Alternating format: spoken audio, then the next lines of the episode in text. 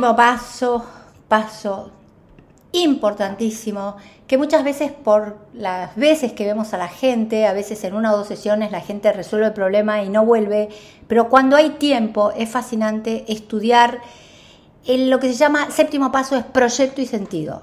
Es decir, eh, nosotros somos semillas que germinamos en una tierra que se llama útero de mamá. Útero de mamá. Fue nuestra primera casa, nuestro primer territorio, nuestro primer hábitat físico y emocional. Todo lo que mamá vivía, sentía, sufría, padecía, todo lo que era alegría y todo el vínculo con papá, con su propia madre, su propio padre, sus suegros, todo eso lo recibimos nosotros porque en esos nueve meses que estuvimos en esa primer casa, somos esponjas de todo lo que siente mamá. Entonces, esto es muy importante, porque el primer proyecto personal es nuestro propio nacimiento. Entonces, es importantísimo indagar las circunstancias que rodearon primero la concepción, es decir, qué pasaba en la mente de papá y, mi mamá, en papá y mamá cuando quisieron tener un hijo o cuando me concibieron. Eh, lo planearon, lo esperaron, lo desearon, o fue nací por casualidad y cuando se enteraron que estaba embarazado me quisieron abortar cinco veces. Una vez me acuerdo que tuve una chica, un caso súper interesante, de una chica donde empezaba emprendimientos, le iba espectacular y de repente se le acababan, se quedaba sin nada y perdió un montón de dinero. Y cuando no encontraba nada importante, ni en línea de tiempo, ni en primeras veces, no había nada que me llamara la atención. Digo, pero acá tiene que haber algo que no estoy viendo, que no estoy pudiendo entender. Y me fui a Proyecto y Sentido. Y en Proyecto y Sentido me cuenta que la madre le había dicho hacía muy poquitos días, cuando supo que estaba en el curso, que la había tratado de abortar con pastillas, con eh, métodos, y no había podido.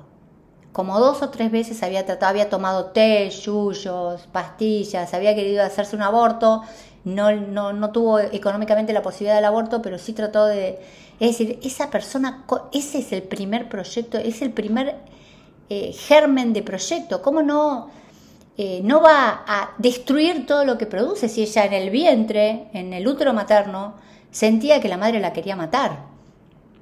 Fue hacerle ver a esta chica esto hacer una ceremonia de perdón a la madre, de comprender a la madre, de hacer germinar el proyecto. Hicimos un acto de psicomagia con una planta que ella plantó y de crecimiento rápido y que le puso un nombre lindo y era ella misma naciendo en el útero de la madre. Bueno, la cuestión es que esta chica eh, a los meses me llama y me dice, doctora, estoy fascinada, mi vida cambió, me salieron no solamente ese proyecto que le conté, sino dos proyectos más. Es decir, cuando uno entiende y perdona y transmuta, cambia la idea, es impresionante los cambios que pueden llegar a pasar. Y esto, las características de eh, cómo fui eh, gestada, cómo fui concebida y cómo fue el parto también. El parto es fundamental estudiar el parto. Fue por cesárea, los que nacen por cesárea generalmente eh, nunca terminan lo que empiezan, siempre necesitan ayuda exterior, como en el propio parto, para terminar. Eh, yo tengo un nieto que nace por cesárea y él empieza una cosa y generalmente te, pide que lo ayudes cuando termina y siempre me acuerdo de que él nace por cesárea. Eh, fue un parto seco, es decir, no había líquido en el vientre, entonces nunca tengo plata, nunca tengo efectivo, nunca tengo dinero.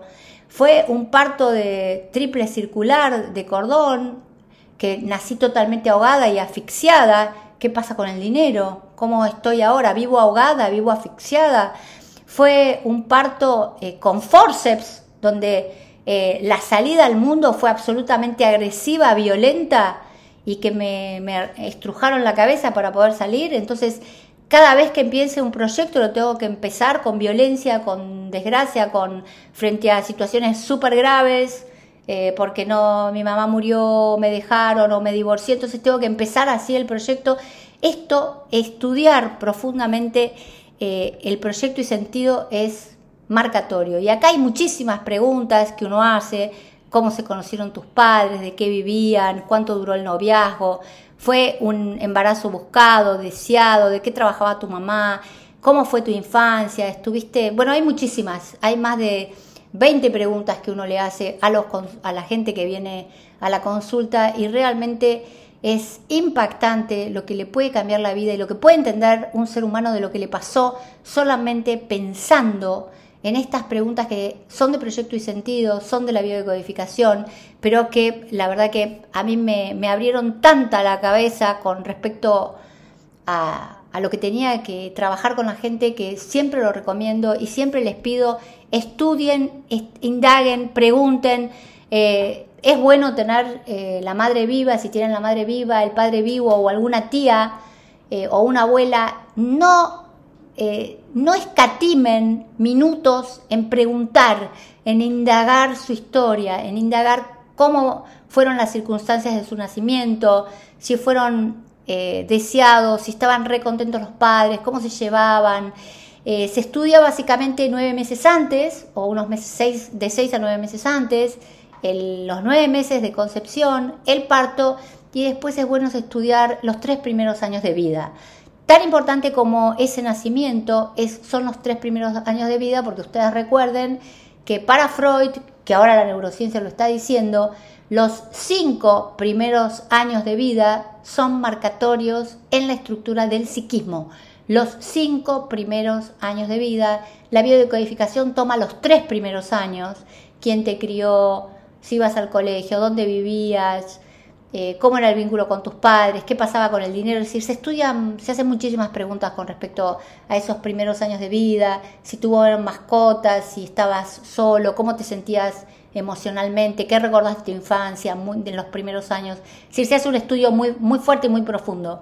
Y con todos estos datos podemos entender también por qué estamos donde estamos. Seguimos estudiando este método que a mí me fascina, que como siempre digo no es mío, yo lo estudié de muchísimas técnicas que, de cursos, de títulos que tengo y que me, pareció tan fascinante que decidí enseñárselo a la gente para que eh, aprendamos a ver, a comprender nuestra historia y a cambiarla que ese es el gran objetivo de facilitadores en abundancia, que tu historia cambie.